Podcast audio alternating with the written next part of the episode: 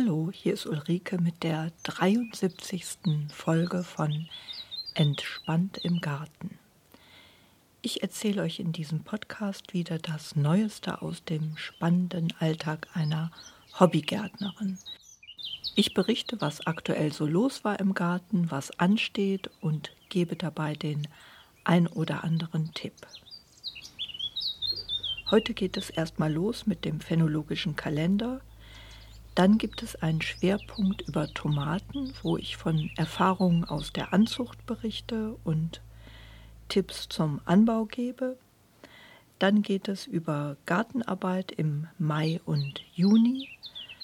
Ich berichte, was ich so gemacht habe im Garten im Mai und gebe einen Ausblick, was ansteht im Juni.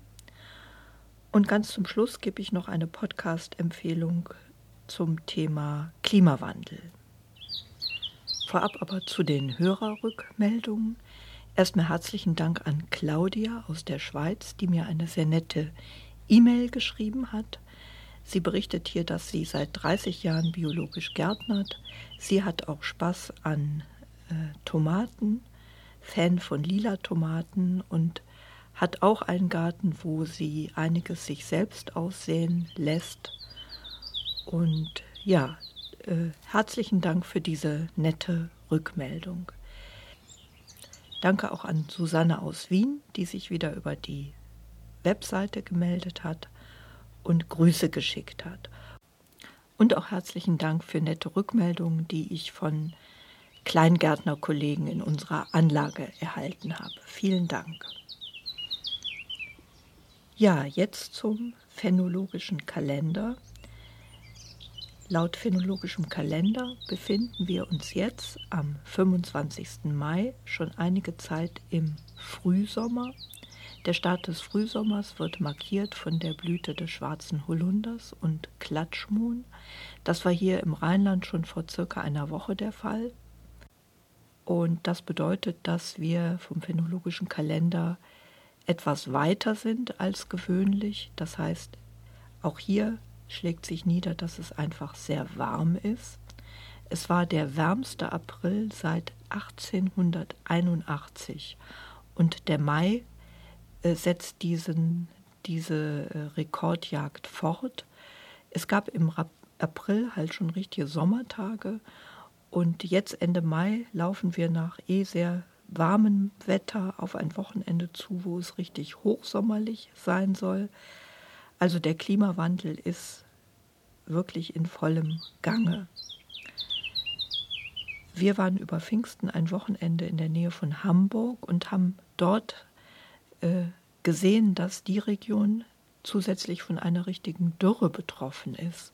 Im Norden von Deutschland hat es seit einem Monat kaum geregnet und da waren Sprenkleranlagen sogar in den Getreidefeldern. Wir hier im Westen sind nicht so betroffen. Hier ziehen ab und an immer Schauer und Gewitter durch, die örtlich aber halt auch zu ziemlichen Überflutungen geführt haben. Also man kann beobachten, dass, der, dass das Wetter wirklich extremer wird. Dazu für Unerschrockene der Tipp am Ende des Podcasts. Zurück zur Phänologie. Die Mitte des Frühsommers wird von der Blüte des Ligustas äh, markiert und am Ende des Frühsommers werden die Erdbeeren und die Süßkirschen reif. Auch hier sieht man äh, in einigen Kirschbäumen schon, dass die schon gelb sind. Das heißt, auch das ist früher, circa eine Woche früher wie sonst. Bauernregeln für den Frühsommer. Vor Johanni bitt um Regen, nachher kommt er ungelegen. Johanni ist am 24.06. Im Mai ist es halt sehr wichtig, dass es auch ausreichend regnet, weil die Vegetation da einen riesigen Wachstumsschub hinlegt. Das ist wie immer im Garten zu beobachten, alles explodiert förmlich. Und für dieses Wachstum brauchen die Pflanzen natürlich Feuchtigkeit. Für die Gartenarbeit hat das bedeutet, dass im April sich so ziemlich alles drängte. Zusätzlich ist dieses Jahr ein Jahr von äh, Mastblüte von Birken und Fichten gewesen. Alles war also von Pollen überschüttet, alles blühte gleichzeitig, nachdem es im März, April ja lange sehr kalt war. Und im Garten fielen ganz viele Arbeiten dann auf einmal an. Man konnte nicht wie sonst üblich im März langsam anfangen, sondern äh, so circa Mitte April ging es richtig los und alles musste gleichzeitig erledigt werden. Äh, Beete vorbereiten, hacken, jäten, düngen, pflanzen, äh, Rasenmähen, äh, was ein bisschen bei mir in Stress ausartete, neben halt anderen beruflichen Verpflichtungen. Deshalb auch dieser Podcast etwas spät. Ich hätte den gern schon eigentlich vor einer Woche veröffentlicht. Aber jetzt sind die äh, wärmeliebenden Pflanzen auch gepflanzt. Ich bin einmal rund im Garten und ich komme jetzt zu dem ersten Schwerpunkt, nämlich der Aufzucht von Tomaten und dem Anbau von Tomaten. Ich hatte ja in der Folge von April schon berichtet, dass ich dieses Jahr wieder Tomatenpflänzchen selber vorgezogen habe. Und das macht richtig Spaß, weil ich viele neue Sorten jetzt ausprobieren konnte. Wir haben durch einen kleinen privaten Samentausch in der, im Verein zur Erhaltung der Nutzpflanzenvielfalt der Gruppe Köln Samen getauscht und ich habe da Samen bekommen von ganz neuen Sorten. Ich sag mal, welche Sorten das sind. Ich habe also Tomate Smaragdapfel, von einem Hörer zugeschickt die Tomate Olli Rose, dann die Tomate Charbon, das Ochsenherz von Bosnien, Bosnien, eine gelbe Tomate mit dem tollen Namen Honig süßer Erlöser, dann zugekauft auf einem äh, Biomarkt zwei Pflänzchen schlesische Himbeere, dann habe ich eine Tomate Kleeblatt von Togo und dann noch ein Pflänzchen der Johannisbeertomate. Ja, zu den Erfahrungen aus der Anzucht der Tomaten. Ich habe festgestellt, dass ähm, die Aussaat am 10. März fast ein wenig früh war für meine Verhältnisse. Ich habe halt kein Gewächshaus, sondern muss die dann von der Fensterbank möglichst schnell in ein Folienhaus befördern, das ohne Heizung halt draußen steht, äh, weil ich eine Wohnung habe, die leider kein Südfenster hat und bei mir in der Wohnung zu wenig Licht ist. Ich bin also darauf angewiesen, dass die Pflanzen schnell in dieses Gewächshaus können und da darf es dann einfach nicht zu kalt sein. Für mich wäre es ganz gut, wenn ich die eher erst Mitte, Ende März aussähe, um halt sicherzustellen, dass die dann in der kritischen Phase genügend Licht kriegen. Weil wenn das nicht der Fall ist, dann werden die so lang und spillerig und das ist dann einfach nicht schön und auch für das Wachstum nicht zuträglich. Tomaten, wenn die einmal in die Gänge gekommen sind, wachsen einfach ganz schnell, holen das, auch wenn man denkt, ach, die sind ja noch klein, ähm, wenn die erstmal die ersten drei Wochen hinter sich haben, drei, vier Wochen, dann setzt eine regelrechte Explosion von Wachstum ein. Dann ist es wichtig, dass die Töpfchen, in die die dann pikiert werden, groß genug sind. Ich hatte also tendenziell, weil ich so viele Tomaten hatte, dann etwas zu kleine Töpfe. Und wenn die in kleinen Töpfen zu stehen kommen, dann äh, entwickeln die zu wenig Wurzelwerk, was dann zu einem äh, Wachstums, zu einer Wachstumsverzögerung beim Auspflanzen führt. Ja, also die Töpfchen, die sollten mindestens fünf bis sechs Zentimeter, vielleicht etwas größer sein, in denen die Tomaten dann, in denen, in die die Tomaten dann kommen. Also eher, ja, sage ich mal, sechs bis zehn Zentimeter mindestens. Anders sieht das natürlich aus, wenn man ein Gewächshaus zur Verfügung hat. Dann kann man mit dem Vorziehen früher anfangen und hat dann natürlich auch die frühere Ernte. Beim Pikieren und Auspflanzen Tomaten gerne die Tomate etwas tiefer pflanzen. Ähm, auch beim Auspflanzen ins Freiland kann die Tomate etwa 5 cm tiefer wie der Wurzelballen oben ist, gepflanzt werden. Die Tomaten entwickeln dann an den Stängeln noch zusätzliche Wurzeln, was einfach die Wasser- und Nährstoffaufnahme noch weiter verbessert. Ich habe die Tomaten dann äh, circa um den 10.5. rum ausgepflanzt oder es kann auch der fünfte, fünfte gewesen sein, einfach weil der Wetterbericht da mit einiger Sicherheit davon ausging, dass es keinen Frost mehr gibt hier im Rheinland.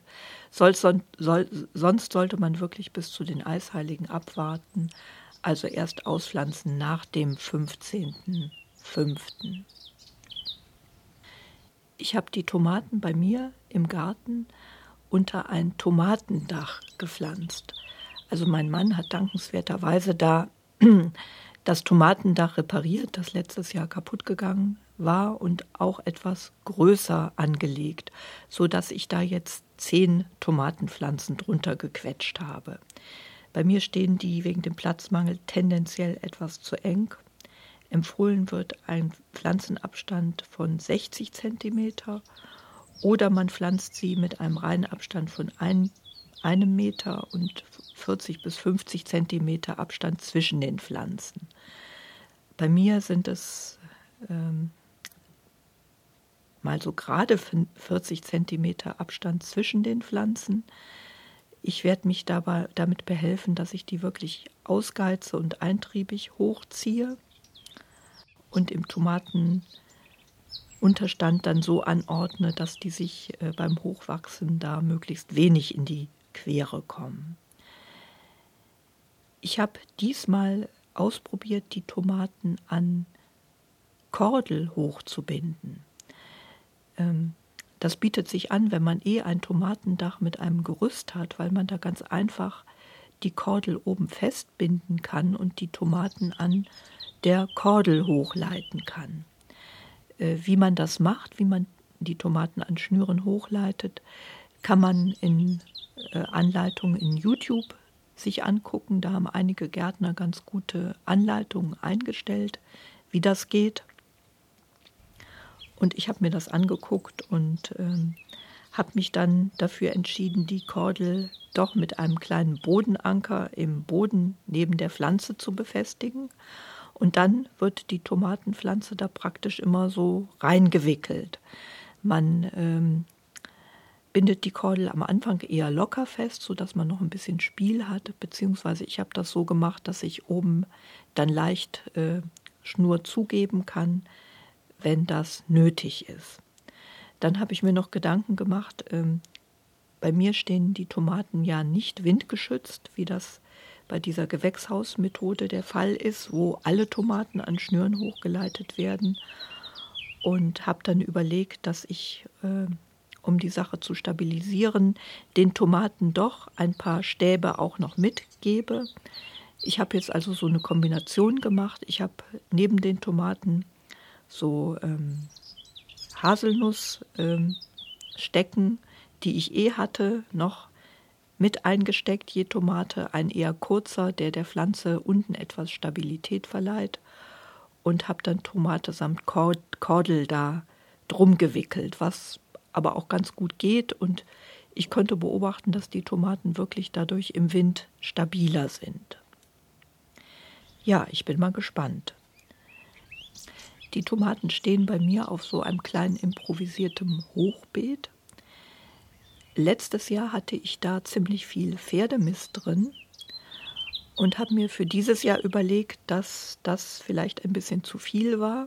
Ich hatte letztes Jahr Tomaten, die zwar bombastisch gewachsen sind und auch tolle Früchte hatten, aber vom Geschmack her nicht so überzeugend waren. Das kann jetzt an der Sorte gelegen haben, aber vielleicht auch einfach an einer leichten Überdüngung. Deswegen stehen die Tomaten jetzt aus einer Mischung von Komposterde, von Gartenboden, ein wenig frischem Pferdemist. Äh, sie stehen praktisch in dem verrotteten äh, vom letzten Jahr gemischt mit neuer Erde, aber ich habe jetzt keinen keinen neuen Mist großartig dazu gegeben. Stattdessen mehr Kompost. Und ich habe die Empfehlung bekommen, mal den Biodünger Vinasse auszuprobieren. Da habe ich mir auch einen Kanister besorgt und dieser Dünger, der bei der Zuckerrübenherstellung als Abfallprodukt äh, abfällt, soll besonders gut für Tomaten sein. Ich habe die jetzt auch schon circa alle 14 Tage damit im Gießwasser gedüngt und die reagieren ganz positiv. Also Vinasse ist deswegen gut, weil der Kali enthält und das ist wichtig für ein gesundes Tomatenwachstum. Ja, von diesem Tomatenunterstand äh, habe ich auch Bilder auf der Webseite eingestellt. Da könnt ihr sehen, wie die da an den Schnüren und den Stecken hochgeleitet werden. Ich habe diesmal auch wieder Töpfchen, also Töpfchen zum Gießen neben den Pflanzen eingegraben. Das empfiehlt sich auch, weil das Gießen über die Töpfe verhindert, dass Spritzwasser an die Blätter kommt. Deswegen äh, der Tomatenunterstand, auch aus diesem Grund, weil äh, wenn die Tomate nass wird, begünstigt dies halt die Ausbreitung der Braunfäule. Ihr wisst bestimmt, das ist die Haupt Krankheit, die Tomaten befällt in unseren Breiten.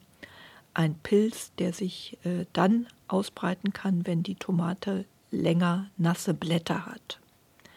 Deswegen ist es so wichtig, dass die Pflanzen von oben auf jeden Fall trocken sind. Ein Tomatendach ist eine ganz gute Lösung, weil die dann gleichzeitig recht luftig stehen. Und dieser Luftzug, der hilft auch, dass zum Beispiel Tau, der sich bildet, schneller abtrocknet. Beziehungsweise wenn doch etwas Regen von der Seite reinkommt, kann der da recht schnell abtrocknen. Was auch wichtig ist, um dem vorzubeugen, ist, dass man nicht direkt daneben ein Kartoffelbeet anlegt, weil dieser Braunfäule ähm, Erreger auch von den Kartoffeln auf die Tomaten übergehen kann. Beides Nachtschattengewächse. Ja, was ich noch beobachtet habe, dass Tomaten wirklich keine Staunässe mögen. Ich hatte zwei Pflänzchen in Töpfen, wo die Erde so ein bisschen fester war.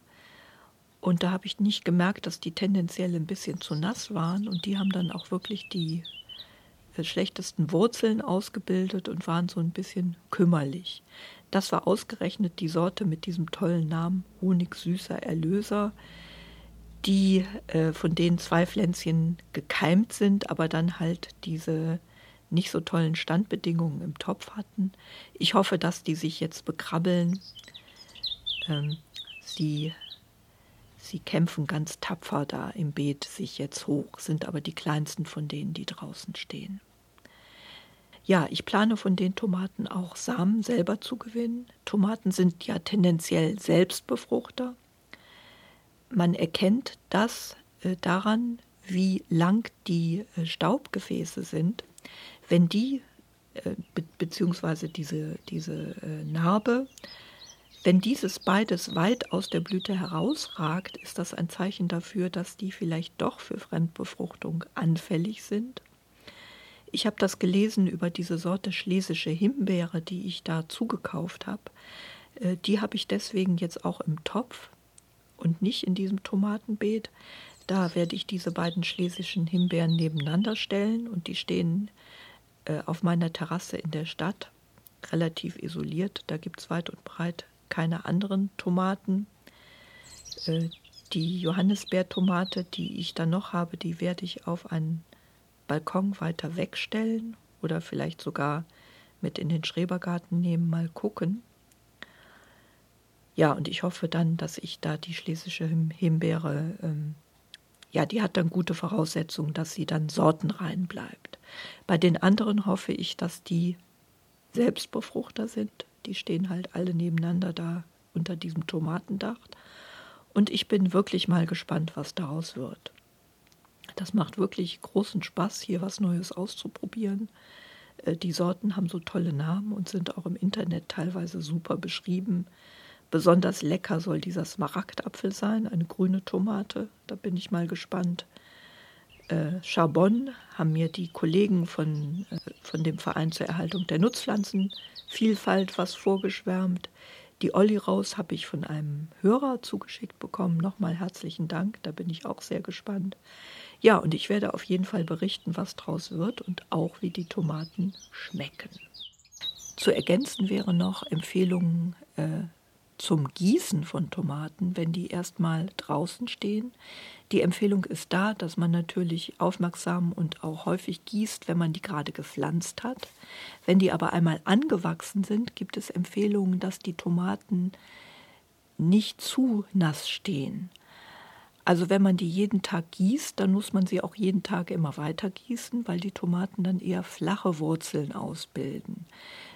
Äh, es wird empfohlen, die nicht ganz so häufig zu gießen, also circa zwei bis sogar nur einmal die Woche, damit die Tomaten tiefere Wurzeln ausbilden und nicht ganz so nass stehen.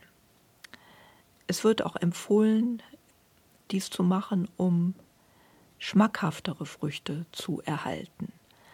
Wobei im, was ich da recherchiert habe, da streiten sich etwas die Geister, äh, beziehungsweise ich habe geschlossen, dass man, wenn es sehr heiß ist, die Tomaten dann doch äh, täglich gießen sollte, beziehungsweise äh, man muss gießen, wenn die Tomaten schon am Morgen eingerollte Blätter haben oder die Blätter irgendwie hängen lassen. Eingerollte Blätter können aber auch einfach ein Zeichen von Hitzestress tagsüber sein, äh, beziehungsweise auch davon, dass ähm, die Düngesituation gut bis sehr gut ist. Also ich denke, der erfahrene Gärtner, der sieht, äh, wenn die Tomaten morgens schon so einen schlappen Eindruck machen, dann muss man auf jeden Fall gießen. Ich werde das aber mal ausprobieren und die Tomaten nicht täglich gießen. Ich habe das jetzt so gemacht, dass ich, wie man das auch bei Topfpflanzen macht, die Fingerprobe mache. Wenn das Erdreich um die Tomate rum noch äh, hinreichend feucht ist, dann gieße ich nicht. Und das war jetzt äh, bei mir in dem Beet auch so, dass das dann wirklich nicht täglich nötig ist.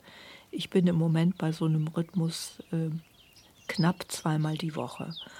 Und ich dünge dann einmal auch mit Vinasse, je nachdem, wie die Tomaten aussehen.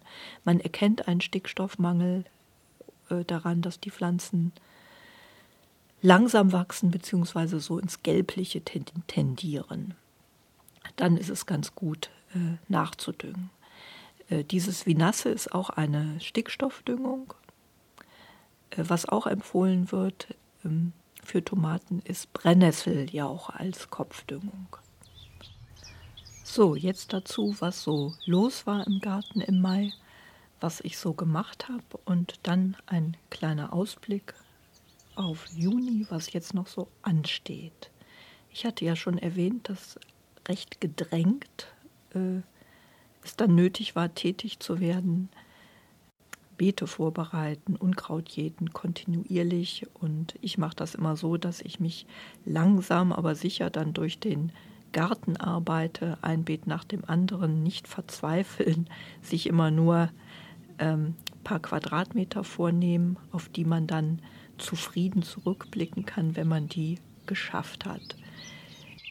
Ich bin jetzt auch im Garten so einmal rum und jetzt, also mit Frühsommer, geht es so los, dass man das praktisch dann erhält. Äh, ich hack die Beete immer mit einer Hacke. Da kann man Unkraut ähm, im Anfangsstadium halt schon äh, eindämmen. Und was ich dieses Jahr auch wirklich äh, wieder sehr gemacht habe, ist das Mulchen mit Rasenschnitt. Ich folge der Devise, dass Boden nicht unbedeckt sein sollte. Vor allem seitdem ich den Erfolg bei den Regenwürmern sehe. Ich hatte das ja mal erwähnt. Ich habe einen Garten übernommen, wo wenig Regenwürmer waren. Also man traf ein paar ausgemergelte Gestalten. Und jetzt, nachdem ich den Garten so circa, ja, also fast 18 Jahre habe und den biologisch bewirtschafte, immer mal wieder mulche, beziehungsweise konsequent eigentlich in letzter Zeit immer ähm, haben die Regenwürmer doch sehr zugenommen und der Boden hat irgendwie eine sehr viel bessere Beschaffenheit wie vor 18 Jahren. Also man sieht, man braucht Geduld, aber der Erfolg bleibt dann nicht aus. Unmittelbar ist der Erfolg von dem Mulchen, dass ähm, man sowohl äh, den Boden schützt vor Platzregen wie vor Austrocknen, was im Sommer ja sehr wichtig ist. Und auch gleichzeitig düngt. mit dem Rasenschnitt, der nicht zu dünn, nicht zu dick dann liegen sollte. Also gerade so dick, dass er noch gut äh, trocknen kann, statt dann zu verfaulen. Äh, dadurch, dass der von den Regenwürmern dann halt in den Boden gezogen wird, Nährstoffe freigesetzt werden, hat er auch eine leichte Düngewirkung. Ja, ich habe schon vor den Eisheiligen hier im Rheinland die vorgezogenen Gemüse ausgepflanzt. Neben den Tomaten habe ich Zucchini vorgezogen, Kürbis, Butternuss und einen grünen Hokkaido. Dann habe ich erstmalig Physalis vorgezogen. Auch hier herzlichen Dank an den Hörer, der mir die geschickt hat. Das hat lange gedauert, bis die Samen aufgelaufen sind, aber dann haben sie schließlich doch gekeimt. Und ich habe jetzt sechs Physalis-Pflänzchen ähm, noch behalten. Davon habe ich fünf ausgepflanzt, eins ist eingegangen, also habe ich jetzt vier im Garten und eins will ich auf dem Balkon ziehen. Ich habe mich da auch ein bisschen versucht kundig zu machen. Also Physalis brauchen sehr viel Sonne, gar nicht so viel Dünger, nur normal Kompost, hauptsächlich Sonne und Wasser. Ähm, wenn die Pflänzchen jetzt noch recht klein sind, ist, muss man mal schauen, ob die dieses Jahr noch so viel tragen. Äh, ich lasse mich mal überraschen, habe aber auch gelesen, dass man versuchen kann, die Pflanzen zu überwintern. Dann hätte man nächstes Jahr ein äh, Vorsprung, ein Wachstumsvorsprung. Also wenn das für dieses Jahr zu knapp ist, dann plane ich, da versuche ich die mal zu überwintern. Ja, ansonsten wäre es schön, wenn es klappt. Ich habe auch gehört und gelesen, dass die sehr viel be besser schmecken, wenn man sie selber zieht, wie äh, wenn man die im Supermarkt kauft. Den Kürbis habe ich wieder auf ein äh, Mistbeet gepflanzt. Da habe ich also äh, Pferdemist und Kompost verarbeitet und habe da neben meine Kompoststelle so einen kleinen Hügel angelegt, wo ich drei Kürbisse drauf gepflanzt habe, die ich dann in eine Hecke hochleiten will. Äh, dieses Hochleiten deshalb, weil ich halt eigentlich sehr wenig Platz und Fläche habe im Garten. Meine Gemüsebeete sind doch äh, von der Fläche sehr begrenzt. Ich habe im Schrebergarten so ein Eckgrundstück wo einige Fläche mit Hecke drauf geht und halt auch einen großen Kirschbaum, der Platz wegnimmt, einen kleineren Apfelbaum, Rasen, sodass also die effektive Gemüseanbaufläche klein ist. Ich schätze mal höchstens 40 Quadratmeter, lass es mal 50 sein, das ist dann viel. Das auch nur, wenn ich die Beerensträucher mitrechne.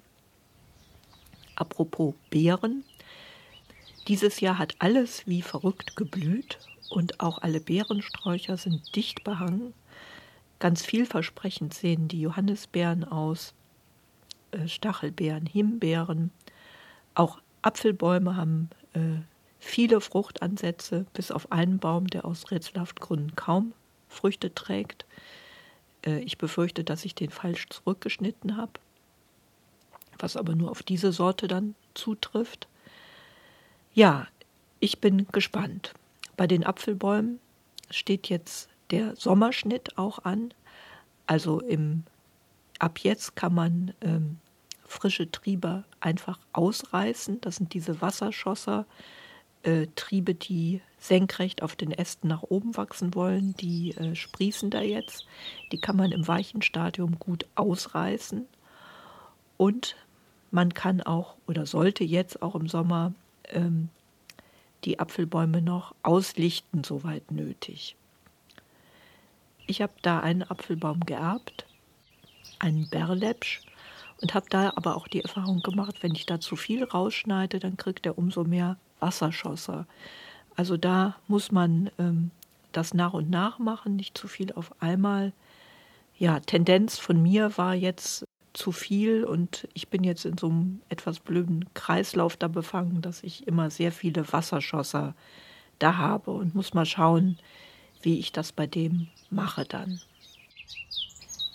Wie schon erwähnt, läuft im Garten im Moment eine Explosion an Grünmasse.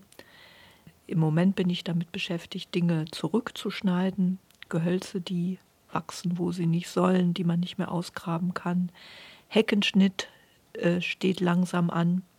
Ständiges Kleinhalten von Unkraut, Zurückschneiden von ersten abgeblühten Stauden, Hochbinden von Stauden, also Stützen von Pfingstrosen und so weiter, Abschneiden von Verblühten. Das ist so die Erhaltungsarbeit, die jetzt im Sommer beginnt.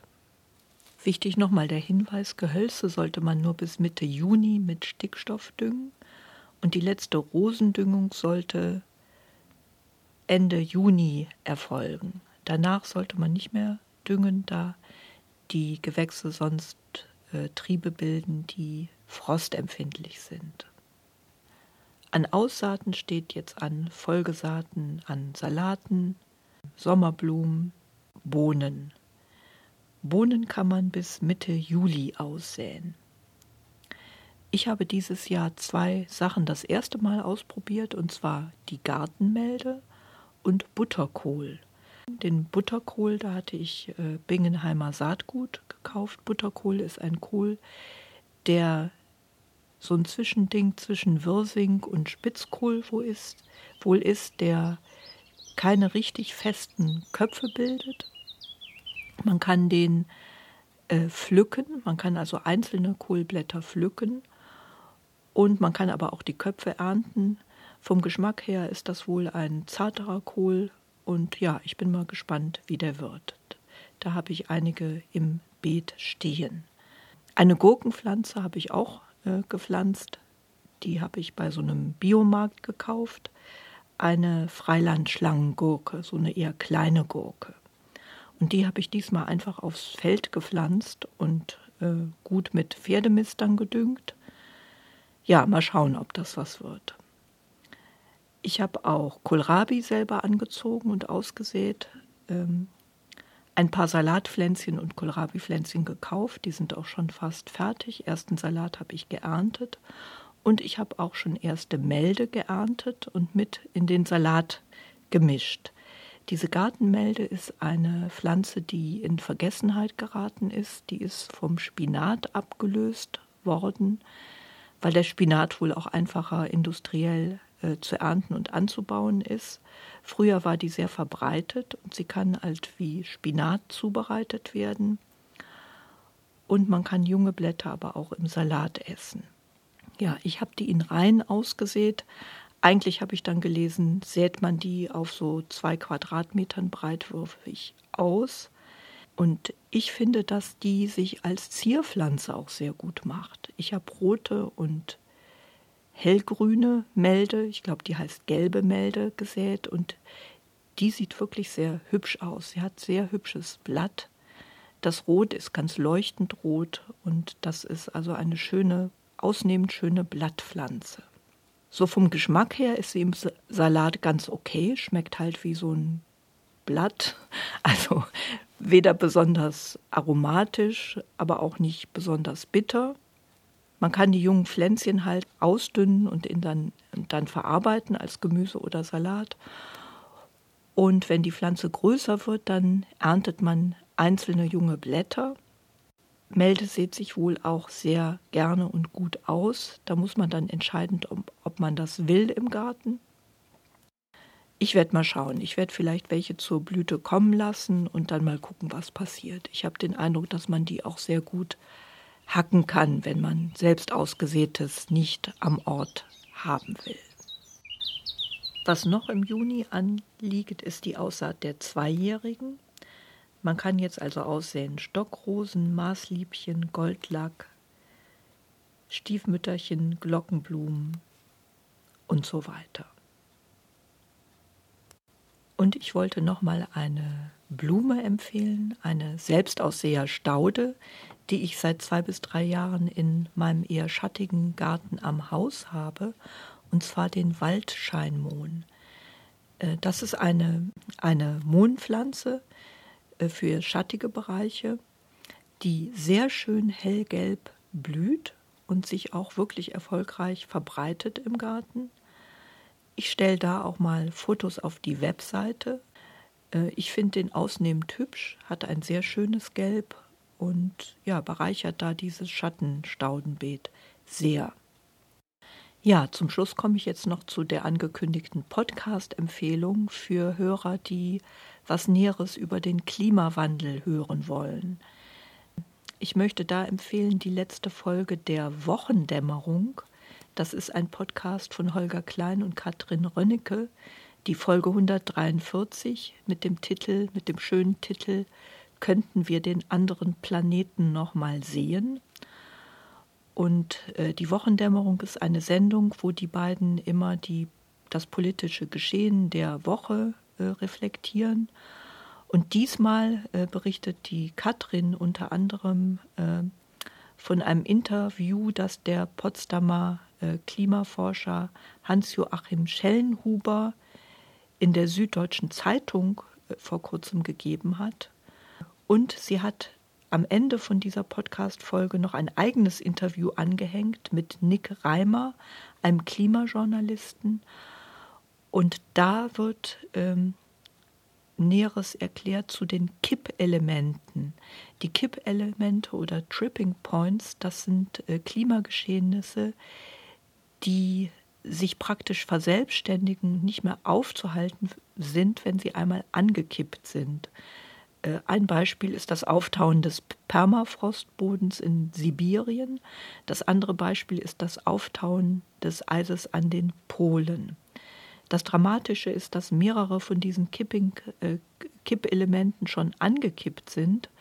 Das ist kaum, das ist nicht mehr einzufangen. Äh, das muss man äh, quasi noch draufschlagen bzw. abziehen von diesem Klimaziel von äh, plus zwei Grad Celsius. Das heißt, man muss dann noch besser werden, wenn diese Kippelemente erst einmal laufen und dieses Klimaziel entsprechend unterschreiten, damit man überhaupt diese zwei Grad erreicht. Ja, hört euch diese Sendung mal an, das ist schon gruselig. Ich teile auch die Meinung von Holger Klein da. Wir verhalten uns alle schizophrene, ich auch. Und ich denke, ähm, dass das nicht allein den Konsumenten überlassen bleiben kann, dass man äh, sich da entsprechend verhält, da braucht es wirklich ähm, drastische Regelungen. Ähm, ein Beispiel wäre, dass man wirklich den Autoverkehr in Großstadtnähe drastisch einschränkt, aus der Kohle aussteigt und so weiter. Also da ist wirklich äh, entschiedenes Handeln gefordert, jetzt. Hört euch das an. Es ist ein gartennahes Thema, weil wir ja ständig die Klimaveränderung hautnah beobachten können. Ja, generell äh, höre ich gern diese Podcasts von Holger Klein und Katrin Rönnecke, also Podcast-Empfehlung in die Richtung. Ja, dann komme ich heute zum Ende mit dieser Sendung. Es steht ein sommerliches Wochenende an. Ich werde das natürlich auch im Garten genießen und da weiter vor mich hin wursteln und so mich langsam durch die Beete und Gehölze arbeiten. Ich wünsche euch auch viel Spaß im Garten und bis bald, eure Ulrike.